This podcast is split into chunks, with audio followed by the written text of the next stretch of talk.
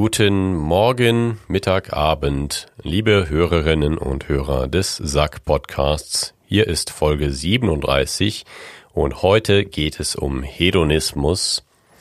Wir sind in unserem eingespielten Team aus Psychologen und Philosophen, nämlich Philosoph Max und Psychologe Adrian, hier im Studio von Friedli Media, um euch das neue Thema zu analysieren, ähm, die gesellschaftlichen Bezüge zu erklären und ein bisschen Spaß zu haben, denn wir sind heute richtig hedonistisch drauf.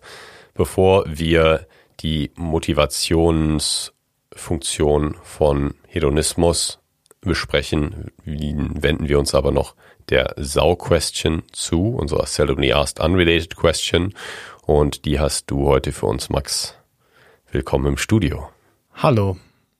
Die Sau-Question von heute ist, wohin würdest du in Urlaub fahren mit wenig bis kein Budget? Ja, ich glaube, ich könnte es in einem Tag nach Deutschland oder Frankreich schaffen mit dem Rad. Ich fahre sowieso sehr gern Rad und ich habe ein Reiserad, mit dem ich einiges an Gepäck transportieren kann. Deswegen würde ich wahrscheinlich einfach ähm, ja in eins der Nachbarländer fahren. Dort ist es etwas günstiger zu überleben. Oder ich könnte auch zu Hause bleiben und von zu Hause aus Touren fahren. Ich, man, ich, man, kann auch zu Hause Urlaub machen. Es geht einfach darum, ein bisschen aus dem täglichen Leben ähm, auszubrechen. Und ich finde, das kann man auch immer sehr schön auf dem Rad machen. Aber ja, ich denke da spontan an ähm, Radurlaub, denn das ist relativ günstig. Solange du nicht Balkonien sagst, ist alles gut. gut. Die Leute kommen auch in die Startup-Hölle. Ich habe jetzt gerade auch drüber nachgedacht, wozu ich Urlaub machen würde. Ich glaube einfach auch aus meinem Alltag auszubrechen. Das kann man auch in der Schweiz gut, wollte ich zuerst sagen, oder einfach hier bleiben, aber es ist gar nicht so die Budget-Variante, naja, einfach hier zu bleiben. Deswegen meinte ich ja direkt über die Grenze. Richtig. Genau, äh, Richtung Osten, gehen Osten würde ich auch gehen. Also ja. es ist nicht so Budget mehr, aber ich glaube zum Beispiel Polen ist unterschätzt als Urlaubsort. Auf jeden Fall. Ich habe mal in Polen gewohnt und ich äh, finde das Land sehr, sehr schön. Dann kannst du auch nichts zu Urlaub in Polen sagen. Doch, weil ich auch mal Urlaub dort gemacht habe. Okay. Ich habe mal so einen äh, Roadtrip gemacht mit meinem ähm, früheren Nachbarn oder dortigen Nachbarn. Und da sind wir in den Südosten Polens gefahren und haben auf so einer Hütte in den Bergen geschlafen. Und da gab es so ein Warnschild vor Bären. Das war schon richtig wild dort, aber es hat Spaß gemacht ein sehr schöner Urlaub. Ich hatte auch mal so eine Budgetvariante von Urlaub, wo ich wandern war in der Schweiz, aber also so eine ein Fernwanderweg, wo man über mehrere so Voralpengipfel gelaufen ist. Und dasselbe habe ich auch mal in Italien gemacht, beziehungsweise im Südtirol. Und dort waren wir sehr lange mit dem Zelt unterwegs, bis wir auch ein Warnschild von vor Bären gesehen haben. Aber das, das Schild hätte eigentlich für die ganze Strecke gegolten. Also wir das war ein bisschen gefährlich schlussendlich. Wir haben auch so Kadaver gesehen von Schafen und haben uns nichts dabei gedacht. Wir haben auch so Kadaver gesehen von unseren vermissten Freunden und haben uns nicht dabei gedacht. ja, ich habe so dieses zerfetzte Schaf angeguckt und habe wahrscheinlich gedacht, oh, das ist gestolpert. ja. Wir sind dann zu so einer Hütte gekommen, wo dann der Hüttenwart gesagt hat, ja, wo schlaft ihr heute Nacht? Und wir haben so gesagt, ja, im Zelt. Irgendwo hier. Vielleicht gehen wir noch ein bisschen weiter. Und er so, ja, ihr wisst schon, dass der Bär euch holen kommt. Also das war, das war nicht der Wortlaut, aber das war so die Message. Und ich dachte, der will einfach, der will mich verarschen, dass ich ein Zimmer kaufe bei ihm. Also oder Miete oder wie auch immer, du weißt, was ich meine. Es war nicht der Wortlaut, weil er hat es natürlich auf Italienisch gesagt. Genau, aber das war, mein Italienisch hat hergegeben, dass er gesagt hat, der Bär holt euch, zieht, ja. zieht euch in den Wald. Dann hat er gesagt, ja, der Bär war vor drei Tagen hier. Das hat mir schon ein bisschen Angst gemacht. Ja, ich glaube, ich war noch nie so wild campen in irgendeiner gefährlichen Gegend. Ich, ich wusste nichts davon, von daher war es ziemlich entspannt bis zum Schluss. Ja. Und dann hat er uns angeboten, dass wir ihn vor der Hütte quasi campen. Ja. Was eigentlich keinen Sinn ergeben hat, weil er gesagt hat, dass der Bär vor drei Tagen da war. Das würde ja irgendwie andeuten, dass er zurückkommt. Aber wir haben unser Essen dann so aus dem Zelt genommen und irgendwo an einen Baum gehängt. so auf einen Präsentiertisch. Ja, aber ich meine, er riecht das, der, der Bär riecht das sowieso. Ob das jetzt, ja, ja. wenn es bei dir im Zelt ist, ist es einfach ungünstig. Aber das einzige, Essensproblem, das wir schlussendlich hatten, war, dass eine Maus ein Loch in unseren Rucksack gefressen hat, Hm. um an unsere Pharma-Stängel zu kommen, Trademark. Hm. Pharmastängel. Hat es nur nur das Trademark. Naja, besser als die Sau, die wir eigentlich besprechen wollten, nämlich was sind Synonyme oder was ist dein Lieblingssynonym für Katzen? Und das Einzige, was uns eingefallen ist, war Fellschlauch. Feldschlauch. So Imaginäre Synonyme. Wir haben Ich- noch Zeit, du kannst noch raushauen, was dir sonst noch Ich einfällt. hätte Schnurrbotter gesagt. Scheiße. Das, äh, das hat mich jetzt wirklich überrascht. Ja. Ich wollte irgendwie eine Referenz machen zu, zu Maschine. Ja. Also das Schnurrbotter, habe ich das- ja auch gemacht. warum hast du das nicht in der sind Katzen Maschinen Folge gesagt? Ja, das stimmt. Da habe ich eine Gelegenheit verpasst. Ja, schlecht. Da haben wir eigentlich echt viel über Bewusstseinsphilosophie gesprochen, ist mir jetzt im Nachhinein aufgefallen. Und auch sogar ein bisschen über Moralphilosophie, wenn ich mich richtig erinnern kann. Mich hat heute eine Person, die den Podcast regelmäßig hört, zum Trolley-Problem gefragt.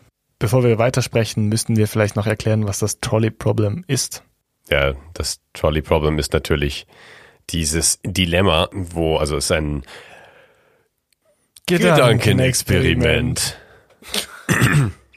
wo man an eine Bahnstrecke kommt und so eine Weiche, also so eine manuelle Weiche sieht, die man umschalten kann. Und man sieht auf diese Weiche einen Zug zurasen, dessen Bremsen kaputt sind und der kann nicht mehr stoppen. Und wenn er so fahren würde, wie die Weiche gerade gestellt ist, also sagen wir mal geradeaus weiter, da liegt dann eine Person gefesselt auf dem, äh, auf dem Gleis und würde überfahren werden. Na, Moment, da liegen fünf, fünf Personen oder mehrere Personen auf dem Gleis und würden überfahren werden. Und dann gibt es auf der anderen Seite, die jetzt gerade nicht freigeschaltet ist, aber man könnte die Weiche umstellen und dann würde der Zug eben auf das andere Gleis fahren. Dort liegt eine Person gefesselt und würde überfahren werden. Und dann ist die Frage, stellt man die Weiche um oder nicht, um eben Menschenleben zu retten? Man ist passiv eigentlich Beobachter und man würde aktiv in die Situation eingreifen. Und die Frage ist dann, ist es moralisch so zu handeln, dass man die Weiche umstellt, weil dann sterben vielleicht vier Menschen weniger, aber die Person, die sonst nicht gestorben wäre, stirbt wegen dir.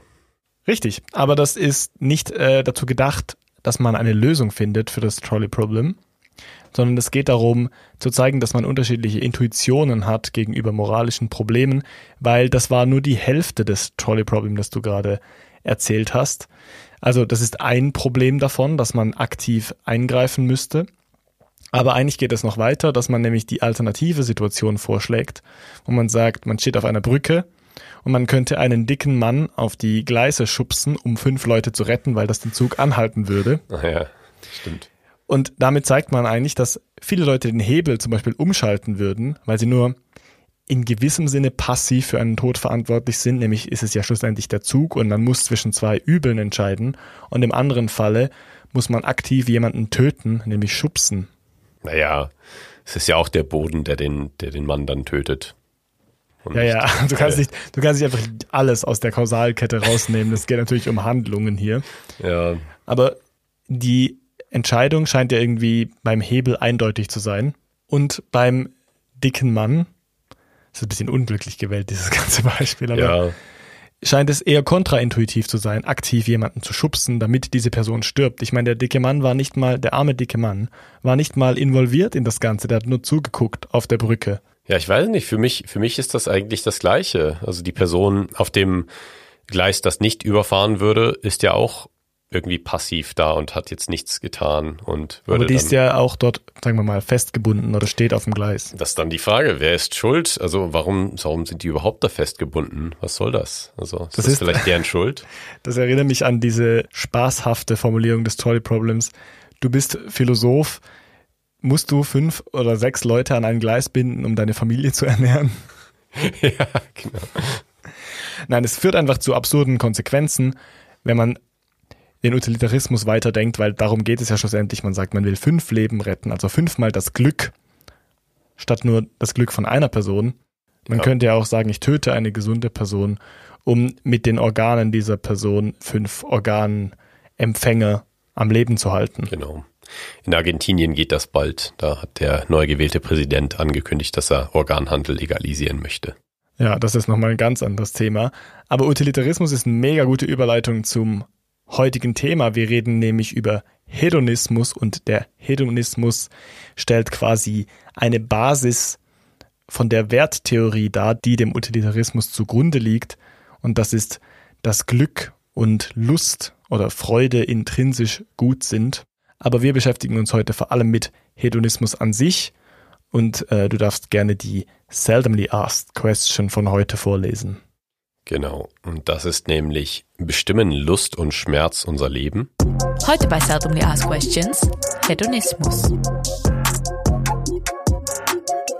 Und somit leiten wir über zur heutigen Folge über Hedonismus. Starten wir gleich rein.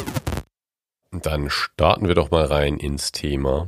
Jetzt wollte ich fast gleichzeitig mit dir anfangen und ich hätte fast dasselbe gesagt. Dann sag du es nochmal. Schön, fangen wir an mit der Folge. Das ist immer gut, das nachher im Schnitt drin zu lassen. Dann sieht ja. man, wie scheiße das wir sind. Wir reden über Hedonismus. Das ist natürlich ursprünglich ein griechischer Begriff. Die Hedone ist die Freude. Also wird meistens als Freude übersetzt. Aber Lust ist ein Begriff, der ein bisschen besser passt, weil Freude nicht so ganz das trifft, über was wir heute sprechen wollen, beziehungsweise es geht irgendwie um positive Affektionen, könnte man fast sagen, oder positive Gemütszustände. Aber Lust und Schmerz sind irgendwie so die Extreme einer Dimension, denke ich. Und Freude ist so quasi das Überwiegende. Also Freude ist mehr auf der Seite der Lust als auf Seite von Schmerz. Aber ich meine, wenn man zum Beispiel Freude als so einen gesamtpsychischen Zustand beschreiben würde, dann empfindet man vielleicht ein bisschen Schmerzen, aber man empfindet vor allem Vergnügen und man ist auf der Seite der Freude. Also wer sich gefreut hat, dass es heute um Sex geht, der liegt leider falsch. Wir reden über Lust in einem sehr technischen Sinne, nämlich im Sinne einer sehr primitiven Art von Vergnügen. Oder primitiv ist vielleicht sogar fast falsch, einer sehr banalen Art von Vergnügen, nämlich der grundlegenden Art. Hast du da was hinzuzufügen zu dieser Begriffsbestimmung? Ich denke da an so ein zweidimensionales Konstrukt, also zwei Dimensionen, die relativ unabhängig voneinander sind. Nämlich eines ist die Intensität, ob etwas schwach oder stark ist, und dann das andere ist die Valenz, also ob es eher positiv oder eher negativ ist. Und damit kann man dann eben Lust und Schmerz als sehr intensive Extrempunkte beschreiben, nämlich extrem positiv oder extrem negativ aber eben beider, beiderseits relativ intensiv. Und dann gibt es natürlich noch weniger intensive positive oder negative Zustände, die da nicht so reinfallen und die vielleicht auch eher langfristig zu sehen sind. Sowas wie Lebenszufriedenheit gibt es in der Psychologie zum Beispiel. Das ist so eine, eine Variable, die relativ viel erforscht wird, aber die ist eben nicht das gleiche wie akute Freude und das ist meistens ja eine eher kurzfristige Motivation zur Freude. Das ist richtig, gerade das, was du gerade angesprochen hast mit dem, mit dem akuten Dasein, das nennt man in der Philosophie oft unmittelbar, also dass man gerade in dem Moment Lust oder eben Schmerz verspürt. Und das sind natürlich die beiden, eben wie du gesagt hast, Extreme in der Intensität, aber auch auf dieser Dimension der Valenz. Also es ist natürlich schwer, bei jeder Erfahrung, die man macht, einzuschätzen, ob die jetzt gut oder schlecht ist. Ich denke, viele davon haben beide Anteile oder haben gute und schlechte, also schmerzvolle und lustvolle Anteile. Aber wir sprechen natürlich über Lust und Schmerz, weil wir über die Extreme sprechen wollen, um etwas herauszufinden irgendwie.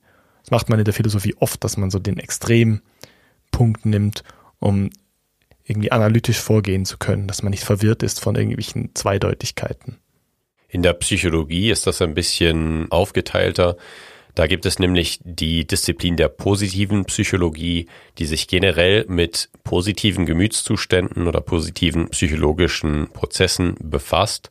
Und da gibt es dann auch häufig den Fokus auf etwas niedrigschwelligere positive Gefühle oder eben längerfristige Zustände. Und ja, heute gehen wir, glaube ich, eher in die Richtung der kurzfristigen, unmittelbaren Motivation von Lust und Schmerz. Was ist denn überhaupt dieser Hedonismus, über den wir jetzt schon die ganze Zeit gesprochen haben? Irgendwie ist es eine äh, ja, lateinische Verballhornung von diesem Begriff Hedone, also von Lust, also der Lustivismus oder der Freudivismus oder gut, das ist in der Psychologie problematisch. Aber äh, witzigerweise eigentlich, dass es gerade Freud betrifft. Aber man muss diese Folge, die wir jetzt aufnehmen, in zwei Teile unterteilen. Der eine ist rein deskriptiv. Das heißt, wir sprechen darüber, was Lust und Schmerz in der Psyche anstellen, beziehungsweise wie sie uns motivieren.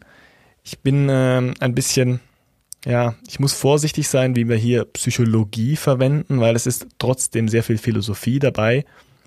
Und das wird wahrscheinlich eine sehr philosophische Folge. Und der andere Teil ist ein normativer Teil, also dass wir darüber sprechen, was uns diese Zustände vorgeben, also in der Form, wie wir handeln möchten. Also das nennt man dann den philosophischen oder slash ethischen Hedonismus. Und das erste, was wir besprechen, ist der psychologische oder slash motivationale Hedonismus. Genau.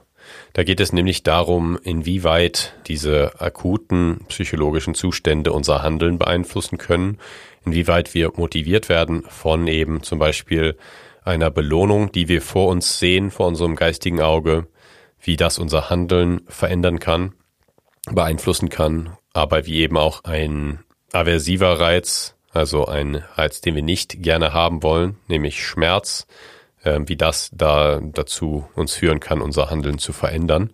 Und da gibt es auch eine interessante Unterscheidung zwischen positiven und negativen Motivatoren. Und zwar ist es so, dass das positive Spektrum dieser Motivatoren ein bisschen breiter ist und da gibt es ein bisschen mehr Nuancen und wird äh, die Freude eigentlich so als Überbegriff für alle positiven Erfahrungen verwendet, wie zum Beispiel wirklich akute Freude, wie Zufriedenheit, Ekstase und eben verschiedenste Sorten von positiven Erfahrungen, während es auf der negativen Seite dann etwas ähm, ja einfacher ist, weil Schmerz typischerweise so alle negativen Gefühle oder Erfahrungen dann in sich trägt. Also zum Beispiel unangenehmes Gefühl oder Ängste, Furcht, Bereuen oder eben andere negative Emotionen, wo dann weniger unterschieden wird. Denkst du, dass diese ähm, verschiedenen Begriffe für positive oder für aversive Erfahrungszustände etwas gemeinsam haben, also jeweils? Weil das ist ja quasi die Grundüberlegung vom Hedonismus. Also man kann natürlich entgegnen, gar nicht alle freudigen Zustände haben etwas gemeinsam, die sind alle unterschiedlich und deshalb kann man gar nicht sagen, dass uns zum Beispiel Freude oder Lust motiviert, weil wenn die natürlich immer unterschiedlich sind, dann motiviert uns auch immer etwas anderes.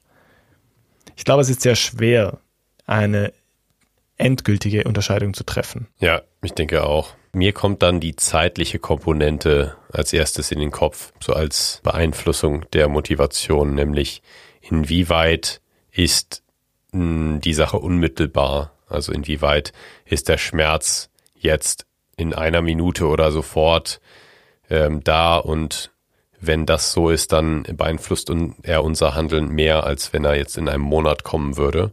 Ich habe da ein bisschen Schwierigkeiten, mir das vorzustellen mit den verschiedenen Arten der, der negativen, also den, den verschiedenen Arten der Schmerzen oder den verschiedenen Arten der Freude, wo ich nicht denke, ja, man wäre jetzt mehr motiviert, Zufriedenheit zu haben, als Ekstase zu haben. Aber vielleicht ist das schon so und vielleicht gibt es da auch Unterschiede zwischen Personen, dass manche Personen dann eher ähm, Sachen tun, die sie eigentlich später bereuen würden, weil sie eben diese akuten und auch sehr intensiven Freude nachlaufen. Ähm, Zum Beispiel bei Substanzabhängigkeit ist das eben so, dass manche Leute eben sehr, sehr stark anspringen auf etwas und andere Leute dann weniger Probleme haben, so eine sehr belohnende Substanz nicht zu berühren, weil es eben dann längerfristige Konsequenzen bedeutet.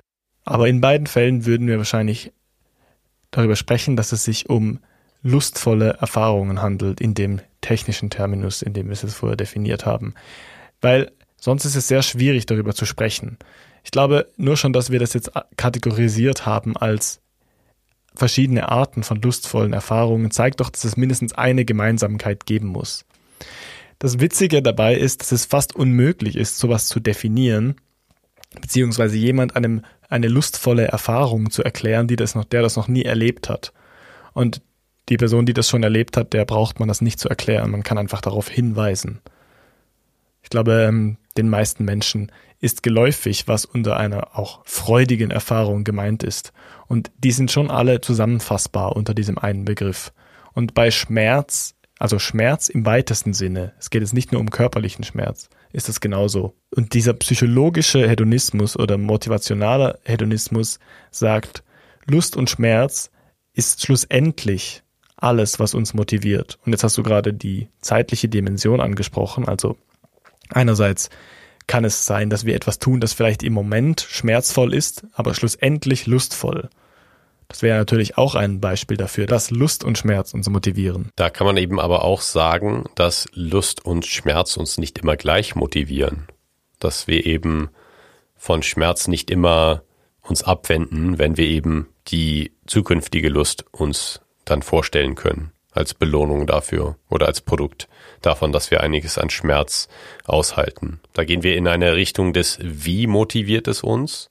Aber die erste Frage, die nämlich war, ob es uns, ob das alles ist, was uns motiviert, da würde ich auch mal ein großes Fragezeichen setzen, denn ich kann mir auch vorstellen, dass es Situationen gibt im Leben, wo man nicht unmittelbar an eine Belohnung oder dir das Abwenden von Schmerz denkt, sondern ja, es gibt auch Situationen, wo man gerade nichts dergleichen im Kopf hat und einfach Sachen macht aus, aus Spaß oder auch aus, ich weiß nicht, wie man das nennt, aber einfach, weil man etwas so gerade tun möchte.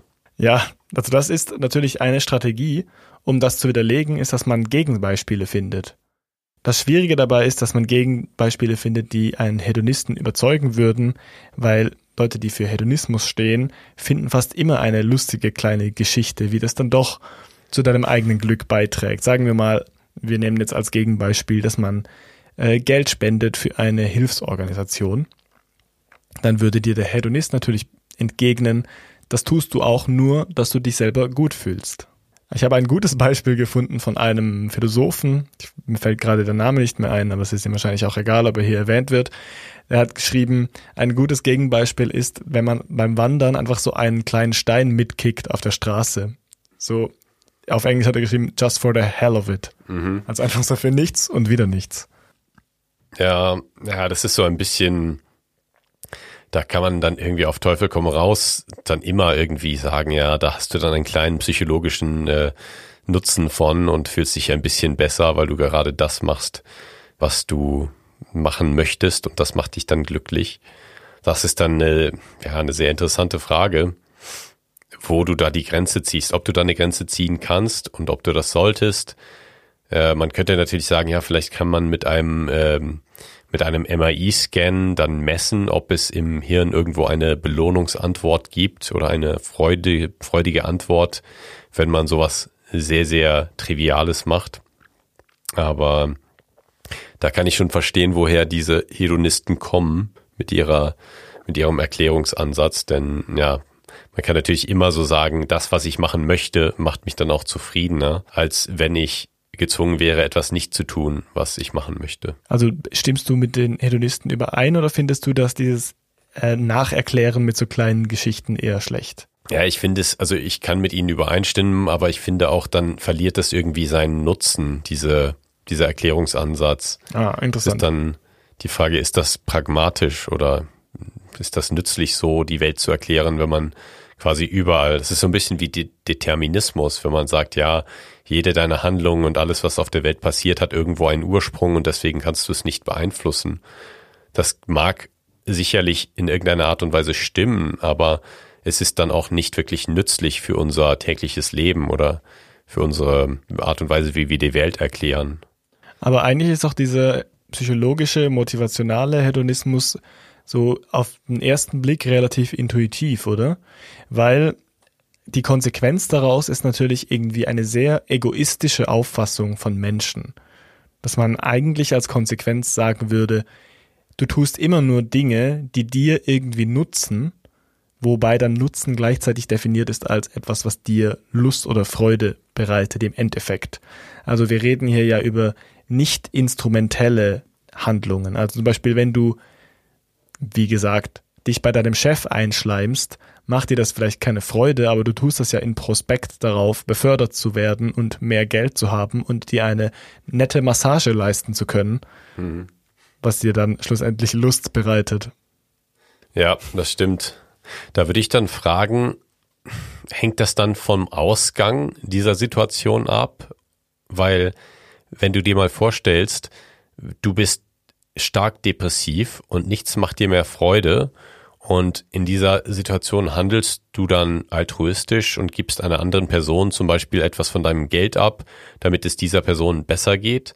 Du bist aber trotzdem nicht glücklicher dadurch, weil du depressiv bist und einfach nicht, ja, Du hast dir erhofft, dass es dich glücklicher machen würde, aber es macht dich nicht glücklicher. Wenn man sich erhofft hat, dass es einen glücklicher macht, dann wäre es eher ein ähm, Beispiel dafür.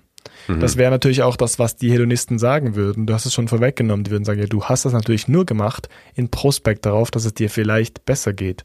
Und ich glaube, depressive Menschen oder Depression ist eigentlich auch ein sehr gutes Beispiel für Hedonismus, jetzt wo ich darüber nachdenke, weil Menschen, die sehr viel Schwierigkeit haben, Freude zu empfinden oder Lust zu empfinden oder in lustvolle oder freudige Zustände zu kommen, die haben selten eine große Motivation, Dinge zu unternehmen. Da kann ich mal kurz die Anhedonie erwähnen, die sehr ähnlich klingt und das hat auch damit zu tun, nämlich Anhedonie ist ein Kernsymptom der Depression und das ist eben genau das, was du gerade angesprochen hast, dass manche Menschen mit Depressionen einfach keine Motivation mehr haben, freudige Dinge zu tun oder nicht die Energie dafür haben, aber auf jeden Fall, auch wenn sie Dinge tun, die ihnen früher mal Spaß gemacht haben, da keine belohnende Wirkung mehr spüren, da ähm, eben nicht mehr dann diese Freude spüren, die sie mal vorher gespürt haben. Dazu fällt mir auch noch das Paradox des Hedonismus ein das kannte ich vorher nicht so. Ich habe es äh, jetzt in der Vorbereitung zur Folge gelesen. Natürlich ist es oft so, dass sehr lustvolles Verhalten, also hedonistisch im eigentlichen Sinne, so dass man sich nur der Völlerei hingibt und immer nur das tut, was einem gerade unmittelbar Lust bereitet, oft dazu führt, dass Menschen in Gesamt nachher unglücklich sind. Beziehungsweise lustvolles Verhalten schlägt sehr oft fehl. Mhm. Und das antwortet, beantwortet ja auch ein bisschen deine Frage, also gesagt hast, geht es darum, was man sich erhofft oder was dann tatsächlich dabei rauskommt. Ich glaube, wenn man nur auf die Hoffnung geht, dann ist man auf der sicheren Seite, was Hedonismus betrifft, beziehungsweise wenn man sich auf die Outcomes beschränkt, dann muss man mit einberechnen, dass sehr viele Menschen halt nicht sehen, was sie tatsächlich glücklich macht. Mhm. Ja, das ist sehr interessant und ich dachte gerade auch an das Beispiel der Depression. An dieser Stelle eine kurze Triggerwarnung. Nun geht es nur ganz kurz um das Thema Depression und um das Thema selbstverletzendes Verhalten. Solltest du dich momentan nicht mit diesem Thema beschäftigen wollen, dann raten wir dir dazu, die nächsten zweieinhalb Minuten zu skippen. In der Folgenbeschreibung findest du zusätzlich Links zu Anlaufstellen, falls du oder jemand in deinem Umfeld betroffen ist. Und nun geht's weiter mit der Folge. Ich dachte gerade auch an das Beispiel der Depression wo es auch Menschen gibt, die sind so depressiv, dass sie sich, glaube ich, nichts mehr erhoffen. Also die glauben nicht mehr daran, dass es irgendwie schön werden kann im Leben. Und da, die machen natürlich trotzdem noch Dinge. Es ist nicht so, dass sie aufhören, Dinge zu machen. Also ich denke, da gibt es schon dann gewisse ganz fundamentale Bedürfnisse, die diese Personen weiterhin zum Handeln motivieren, obwohl es jetzt die Frage ist, ob man das Freude nennen kann oder Schmerzvermeidung. Es gibt auch das interessante Beispiel, was jetzt wieder für die hedonistische Sichtweise sprechen würde, dass manche Menschen mit Depressionen selbstverletzendes Verhalten haben und sich zum Beispiel ritzen. Und da gibt es diese, die Hypothese, dass sie das machen, weil sie schon so viel Schmerz verspüren, dass denn dieser kurzzeitige Schmerz vom sich selbst verletzen dann wiederum eine schmerzlindernde Wirkung hat, nämlich dann äh, als Antwort darauf äh, schüttet der Körper Endorphine aus und lindert diesen Schmerz und dadurch geht es denen dann ein bisschen besser. Aber es gibt eben, glaube ich, auch Menschen, die einfach, ja, so ziemlich wenig motiviert sind, Dinge zu tun, weil sie keine Freude mehr verspüren, aber trotzdem noch gewisse Dinge tun. Und da könnte man dann fragen, sind das vielleicht die Dinge, die eben nicht motiviert sind durch Schmerz oder Freude? Das ist sehr interessant, wenn es so um so banale Lebenserhaltungsmaßnahmen geht. Ich meine, das Leben nicht zu verlieren, ist eigentlich nicht eine schmerzvermeidende Handlung. Genau. Ich denke, das könnte ein gutes Gegenbeispiel sein. Ich will ja auch gar nicht für psychologischen Hedonismus votieren. Ich sage nur, es ist intuitiv irgendwie schon klar, dass man viele Dinge tut, um zumindest Schmerz zu vermeiden oder Lustgewinn irgendwie zu genießen oder Lust zu bekommen oder Freude zu haben. Jetzt kommen wir doch noch zur sexuellen Seite, gerade weil du gesagt hast, Lust im Schmerz und Schmerz in der Lust. Es gibt natürlich auch Menschen, die durch Schmerz Lust empfinden, aber es ist natürlich nicht so, dass dieser Schmerz gleichzeitig Lust ist, sondern dass der Schmerz in einem Kontext stattfindet, wo er auch Lust generiert und hoffentlich überwiegend zur Freude führt und eben nicht zum Schmerz. Mhm. Ja, es ist interessant, weil ich glaube, dass bei diesen Menschen häufig so die Abwesenheit von Schmerz dazu führt, dass sie eben diese Lust auf Schmerz bekommen. Das ist sehr plausibel. Lass uns nicht zu tief in dieses Thema eintauchen. Lass uns nicht zu tief in diesen Dungeon absteigen. Richtig. Aber das ist natürlich so, alle Gegenbeispiele, die man gegen so psychologischen Hedonismus bringen kann, werden dann mit so schönen Geschichten vereitelt von den sogenannten Hedonisten die einem einfach dann zeigen wollen, guck, man kann immer ein Motiv von Lust oder von Schmerz irgendwo unterbringen, aber ist das ein gutes Argument? Philosophisch gesehen eigentlich nicht, weil es liegt natürlich die Beweislast bei den Hedonisten, also die müssten zeigen, warum Motivation also essentiell etwas wie Lust und Schmerz beinhaltet und nicht einfach auf jedes Gegenbeispiel reagieren mit, aber guck, ich kann dir eine Geschichte erzählen, wo Lust vorkommt. Das kann man schon, aber man kann natürlich damit nicht beweisen, dass die Person eine lustvolle oder schmerzvermeidende Intention hatte. Man kann auch nochmal erzählen, dass es in der philosophischen Psychologie, die sich mit diesem Thema äh, befasst, auch noch eine Unterscheidung gibt, nämlich zwischen der hedonistischen Sichtweise und der eudaimonischen Sichtweise. Ich glaube, Eudaimonie haben wir schon mal besprochen in einer früheren Folge, aber du kannst dir noch mal zum Besten geben, wenn du Lust hast, was das ist das ist sehr gut, dass du das sagst und dass es nicht von mir kommt. Die Eudaimonia bezieht sich auf die sogenannte Seelenruhe. Und oft wird zum Beispiel Epikur, ein antiker Philosoph, dem wird sehr oft vorgeworfen, dass er ein Hedonist ist, und zwar in einem so unmittelbar lustgewinnenden Sinne, also dass man irgendwie ständig nur auf Völlerei und auf, äh, ich weiß nicht, Sex aus ist und auf so unmittelbar lustvolle Tätigkeiten, was überhaupt nicht stimmt. Seine ganze Philosophie bezieht sich eher auf die Eudaimonia, also wie man so eine sogenannte Seelenruhe erreichen kann. Und dabei geht es darum, so Grundpfeiler des Schmerzes zu eliminieren, zum Beispiel Ängste oder Begierden, die nämlich eben nicht zur Lust führen, sondern nur kurzfristig und langfristig eben eher zu Schmerz. Also wenn man zu starke Begierden hat, wie man hat einen unstillbaren Drang, Käse zu konsumieren, wie gewisse Menschen, dann führt das langfristig eigentlich eher zu Schmerz, weil man kann diese Begierde natürlich nicht stillen, auch wenn der Käsekonsum extrem lustvoll sein kann. Ich habe gestern ungefähr 400 Gramm Käse gegessen, kann ich dazu fügen. Sehr gut. Aber was wolltest du zur Eudaimonia sagen? Ich habe da eben ein Buchkapitel gefunden, in dem die hedon hedonische Sichtweise beschrieben wird. Und da wird geschrieben, dass Glück von dieser Sichtweise als Freude, Bequemlichkeit und Genuss definiert wird. Und die eudaimonische Sichtweise sieht Glück eher als die Fähigkeit, komplexe Ziele zu verfolgen, die für den Einzelnen und die Gesellschaft von Bedeutung sind. Ja, du hast eben von dieser Seelenruhe geredet. Das ist vielleicht auch äh, verbunden auf jeden Fall gibt es da eben diese Unterscheidung und das kann uns dann noch weiterbringen, wenn wir über ja, Hedonismus reden, denn es gibt in der Psychologie gewisse Variablen, gewisse Erklärungsansätze, die eben eher solch eudaimonische Hintergründe haben. Zum Beispiel gibt es einen der großen Psychologen äh, in den letzten 40, 50 Jahren, glaube ich, äh, Roy Baumeister, der hat mal den Need to Belong beschrieben. Und das ist so ein psychologisches Bedürfnis, sich einfach zugehörig zu fühlen. Und das hat eben, eben eher mit Seelenruhe zu tun, wie ich finde, als mit klarer Freude oder starken positiven Emotionen. Das ist eher so ein, es muss alles an seinem Platz sein und ähm, ja, man braucht eben einen normalen Zustand, der zufriedenstellend ist für jemanden, der aber keine akute äh, Lustfunktion erfüllt. Ja, das ist doch sehr ähnlich zu dem, was Epikur ähm, versucht zu vermitteln.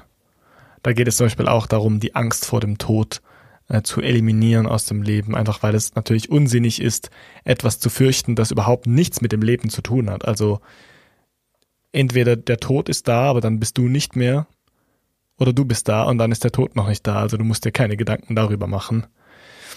Gut, dann kommen wir doch jetzt zum philosophischen oder beziehungsweise ethischen Hedonismus. Mir ist vor allem wichtig zu erklären, wie, diese, wie dieser Übergang funktioniert. Wir haben jetzt rein deskriptiv gearbeitet und versucht zu erklären, was uns motiviert und wie sich Lust und Schmerz auswirkt auf unsere Handlung. Und jetzt kommen wir zum normativen Teil. Also jetzt geht es darum, wie sollen wir handeln? Und eine Theorie davon, entwickelt von Jeremy Bentham, ist, dass wir so handeln sollen, dass es Lust maximiert und Schmerz vermeidet. Und dem liegt eine Werttheorie zugrunde, nämlich dass Lust ultimativ das Gute ist, beziehungsweise Schmerzvermeidung gut ist. Und in der Moralphilosophie geht es immer darum, das Gute zu tun, weil die Antwort darauf, wie wir handeln sollen oder was soll ich tun, ist natürlich ein bisschen vage formuliert, das Gute, was auch immer das sein soll. Und die Wertetheorie legt das meistens zugrunde.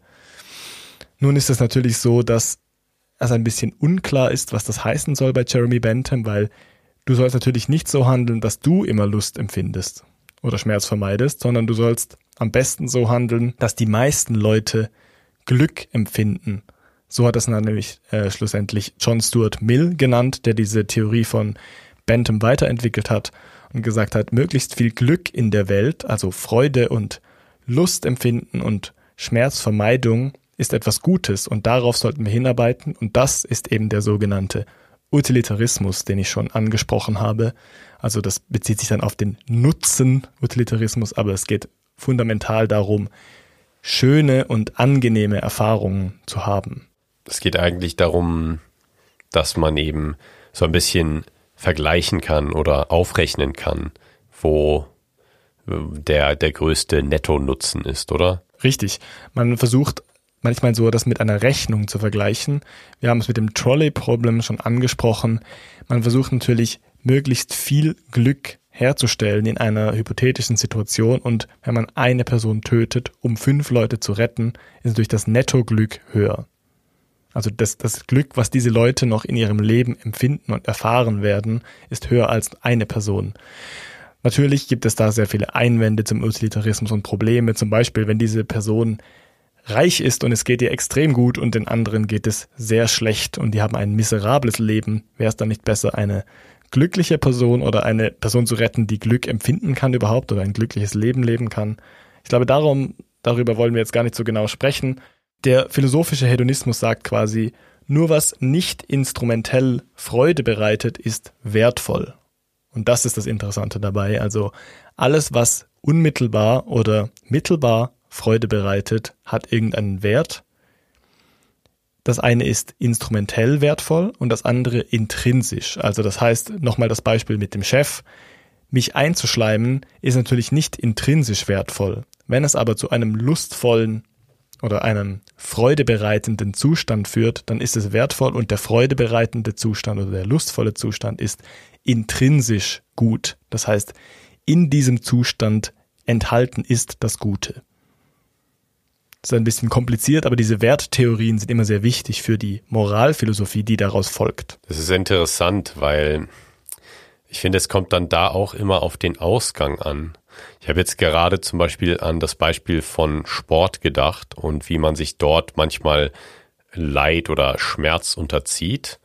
Und ich persönlich, ich mache sehr viel Sport, äh, Ausdauersport und ich kenne Radsport, glaube ich. Genau, Radsport. Ähm, und ich, ich kenne da einfach dieses Gefühl, was ich habe nach dem Radsport. So, wenn ich eine Stunde oder länger fahre, fühle ich mich meistens einfach ausgeruht und gut danach. Und es ist auch eher so eine Seelenruhe, würde ich sagen. Und von daher weiß ich, dass das eine, eine wertvolle Tätigkeit ist, weil ich mich dann einfach irgendwann beim Radfahren oder danach intrinsisch gut fühle. Es kann aber gut sein, dass jemand anders, der oder die nicht daran gewöhnt ist und vielleicht noch nicht so konditioniert ist auf diese belohnende Zufriedenheit danach, eigentlich nur Schmerz daran sieht und deswegen auch nicht motiviert wäre, dieser Tätigkeit nachzugehen. Da ist es dann immer relativ schwierig für mich zu definieren, was ist ähm, intrinsisch äh, wertvoll und was ist eben in instrumentell dann nützlich. Richtig, also um genau zu sein, würden die philosophischen Hedonisten sagen, wertvoll ist das Gefühl, das du dann am Schluss hast. Ja. Und die Tätigkeit dazu ist äh, ein Instrument oder ein Mittel zum Zweck. John Stuart Mill, also der Haupt, einer der Hauptgründer oder Begründer des Utilitarismus, würde auch sagen, es gibt natürlich unterschiedlich wichtige Werte, also unterschiedlich wichtige Lustzustände. Also zum Beispiel die Freude, die ein Schwein empfindet, wenn es ein Stück Pilz findet, seltsames Beispiel, aber du weißt, was ich meine, ist nicht gleich wertvoll wie die Freude, die du empfindest nach dem Radfahren, die eher so eine nachhaltige, langfristige Seelenruhe beinhaltet. Ja, was auch schon gewagt ist, weil dazu muss man ja auch in den Kopf oder in das, ähm, in das Gemüt eines Schweins hineinschauen können oder sehr sicher sein, dass man weiß, was da vorgeht. Mill würde darauf antworten, dass du natürlich schon eine Ahnung davon hast, weil du ja auch so kurzfristige Lustzustände empfindest und die eigentlich nicht gleichwertig sind wie so etwas Wertvolles. Er sagt dort auch in einem, in der, ich glaube in der Einleitung zu seinem Buch zum Utilitarismus meint er, lieber ein unglücklicher Sokrates als ein glückliches Schwein. ich glaube, ich habe das schon mal gesagt im Podcast. Ja, ja. Die Engländer haben sich wirklich sehr damit befasst, eben Bentham und John Stuart Mill. Da ist diese, sind diese Glückstheorien sehr verbreitet, was irgendwie Nietzsche, glaube ich, mal dazu verleitet hat zu sagen, der Mensch strebt nicht nach Glück, das tun nur die Engländer. Nietzsche, absoluter Held. Das war natürlich eine Kritik daran, dass das irgendwie banal klingt und viele, die sich mit Philosophie befassen, die möchten so ein hochtrabendes Ergebnis haben. Also man will sich irgendwie überlegen fühlen oder man will irgendwie so ein edles Ergebnis haben, was natürlich auch jetzt den Jahrhunderten geschuldet ist, in denen das stattfindet. Also man hat natürlich eine Vorstellung vom edlen, rationalen, weisen Menschen. Und dann scheint es irgendwie so ein bisschen frevelhaft zu sagen, es geht nur um Lustgewinn oder schlussendlich geht es immer nur darum, Freude zu empfinden. Ja, ich finde das auch ein bisschen schwierig, weil in der Psychologie gibt es zum Beispiel die Unterscheidung zwischen verschiedenen Bedürfnissen. Es gibt zum Beispiel diese Bedürfnispyramide von Maslow und über die haben wir schon mal in einer vorherigen Folge geredet, aber die hat auf so fünf Stufen verschiedene Bedürfnisse, die von sehr, sehr elementar bis ja, sehr, sehr hochwertig gehen. Das ist zum Beispiel so auf der ersten Stufe sind einfach die absoluten Überlebensbedürfnisse wie Essen, Trinken, auf die Toilette gehen. Dann gibt es auf der zweiten Stufe so Sicherheitsbedürfnisse. Also man muss einfach sicher sein. Dann gibt es auf der dritten Stufe, glaube ich, soziale Bedürfnisse, dass man eben positive soziale Interaktionen haben möchte. Und auf der allerletzten Stufe ist dann einfach so dieses Self-Actualization, also die Selbstverwirklichung. Selbst, die Selbstverwirklichung, danke. Und da ist es so, dass die niedrigsten Bedürfnisse immer zuerst erfüllt werden müssen oder gestillt werden müssen, äh, bevor man dann zum nächsten gehen kann. Und das geht dann auch so von eher Lustbedürfnissen oder von Tätigkeiten, die eher mit Lust verbunden werden, höher zu diesen eher eudaimonischen ähm, Tätigkeiten.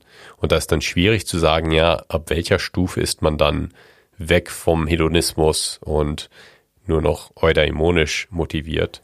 Richtig, und aber ich, warte, ich würde da gleich ein, ein reingerätschen. Ja. Blutgrätsche, philosophische Blutgrätsche könnte auch eine Rubrik sein. Genau.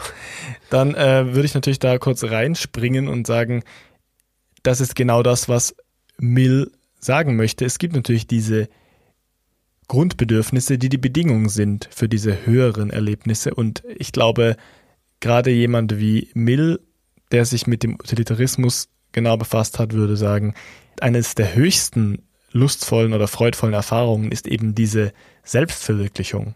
Ja. Also Eudaimonia muss man nicht unbedingt von sie dieser banalen Lust trennen. Aber du hast schon recht, das ist natürlich ein gutes Gegenargument gegen die Leute, die sagen, das ist nichts Gutes und das ist keine gute Philosophie, die den edlen Weisen beschreibt, sondern das ist irgendwie so eine Tier, Tierphilosophie, die man hier auf Menschen anwendet. Das wurde auch so Jeremy Bentham vorgeworfen, dass man sagt, das ist so eine Philosophie für Schweine. Das ist irgendwie, ja, einfach so nur reine Triebbefriedigung, die irgendwie nicht gut beschreibt, was das Wesen des Menschen ausmacht. Wenn wir also auf unsere seldomly asked question antworten wollen. Die da war, bestimmen Lust und Schmerz unser Leben. Danke. Dann ist es natürlich fragwürdig, ob wir überhaupt noch diesem psychologischen oder motivationalen Hedonismus zustimmen würden. Also das erste, was wir besprochen haben. Um zusammenfassend zu sagen, gibt es anscheinend Beispiele, Gegenbeispiele wie altruistisches Verhalten oder zum Beispiel komplett sinnloses Verhalten, das man zwar mit so schönen hedonistischen Geschichten erklären kann, aber das irgendwie nicht komplett überzeugend wirkt. Und das Zweite, was wir jetzt länger besprochen haben, ist, es gibt ja irgendwie verschiedene Formen von Lust oder von Freude, beziehungsweise auch diese Eudaimonia, die irgendwie nicht ganz zu passen scheinen auf diese Grundüberlegung, also auf diese kurzfristigen Triebe, die man zu haben scheint, die Schmerzvermeidung oder Lustgewinn beschreiben. Und deshalb würde ich darauf antworten und sagen, nicht wirklich. Denn es scheint einige Momente zu geben, die unser Leben bestimmen, die Lust- und Schmerzvermeidung beinhalten, oder es sind sogar, vielleicht sogar die meisten, aber es ist sicher nicht alles. Also ich würde diesem Hedonismus widersprechen, auch weil er diesen Egoismus impliziert, dass Menschen immer nur nach ihrem eigenen Lustgewinn handeln und das scheint mir nicht richtig zu sein. Ja, es ist interessant, weil bei diesem Egoismusgedanken kann ich eher noch mitgehen und sagen, ja, auch wenn Menschen etwas Altruistisches tun, tun sie das letztendlich, weil sie selbst sich gut fühlen wollen. Aber wie du schon sagst, ich habe auch den Gedanken, dass es eben vielleicht eine Mehrheit ist, ähm, die im menschlichen Verhalten von eben diesem Hedonismus motiviert ist, aber es ist nicht alles, denn es gibt da Sachen, wo man das schon sehr auf die lange Bank schieben muss, um dann argumentieren zu können, dass es eben so eine hedonistische Motivation ist. Also ich denke auch, da gibt es einfach einen Teil des menschlichen Verhaltens, der eben nicht hedonistisch motiviert ist. Was den Egoismus betrifft, muss man auch sagen, das ist dann eine sehr, sehr strenge Auffassung von Egoismus, die man hat. Also selbst wenn man egoistisches Verhalten überall sieht, auch in altruistischem Verhalten, dann finde ich, legt man sehr enge Maßstäbe. Also im gesunden Menschenverstand ist egoistisches Verhalten, wenn man zum Beispiel das Wohl anderer ignoriert, um sich selbst zu helfen und ich finde, wenn man altruistisch handelt, dann kann man eben genauso, wie die Hedonisten das machen, immer irgendwo ein egoistisches Motiv finden. Nichtsdestotrotz, finde ich, hat man altruistisch und eben nicht egoistisch gehandelt. Und ich würde das ein bisschen weniger eng sehen. Was das Moralische betrifft, also die ethische Seite, ähm, handelt es sich hier ein bisschen um einen sogenannten Sein-Sollen-Fehlschluss, den David Hume zum Beispiel formuliert hat. Das heißt, nur weil etwas so ist, also selbst wenn wir jetzt nur von Lust und Schmerz gesteuert wären, muss das nicht heißen, dass es irgendeine normative Komponente gibt. Also das, daraus folgt nicht logisch, dass wir auch immer danach handeln sollten. Man muss es also ein bisschen getrennt sehen. Also die philosophisch-ethische Komponente von Hedonismus ist in der Werttheorie begründet und man stimmt entweder zu, dass Lust und Freude ein intrinsisch guter Wert ist oder nicht. Und man schließt sicher nicht aus dieser psychologischen Komponente daraus. Ich denke auch, dass einfach diese Zeitkomponente wichtig ist, wenn wir zum Beispiel nochmal zu Egoismus versus Altruismus zurückgehen.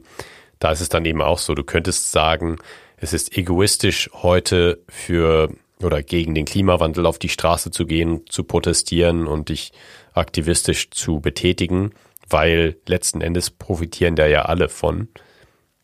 Aber heutzutage ist das eher, wenn man akut denkt, eher kontraproduktiv für das eigene Wohlbefinden.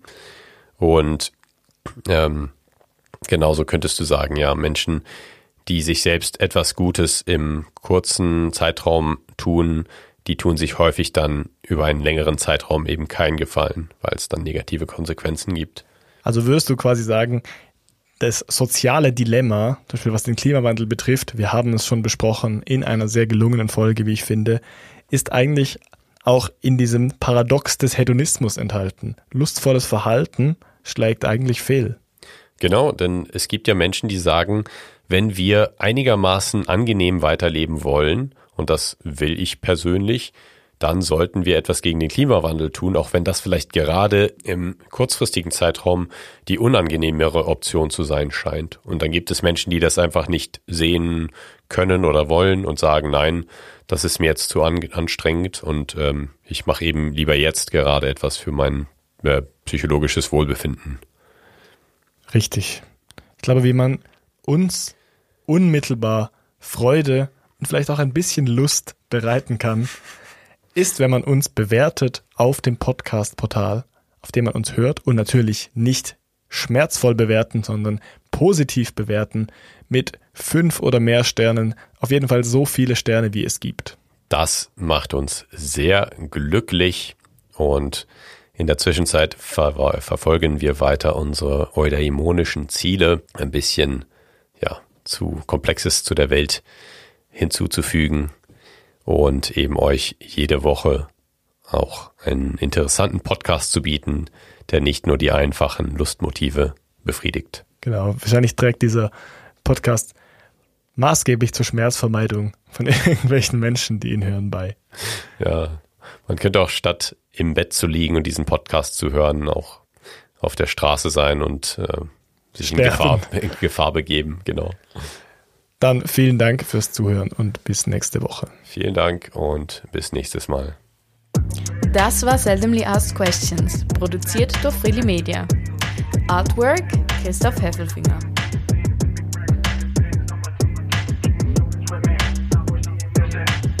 Musik Balance Cooper. Was war in deiner Weihnachtsfeier? Wir hatten so eine typische Konversation, wenn Deutsche in die Schweiz kommen und sagen, oh, wie lustig, dass hier alles äh, mit Li geendet wird. Alle Wörter sind so anders und alles heißt irgendwie Li. Glückli, Weihnachtsli, Hedonismusli.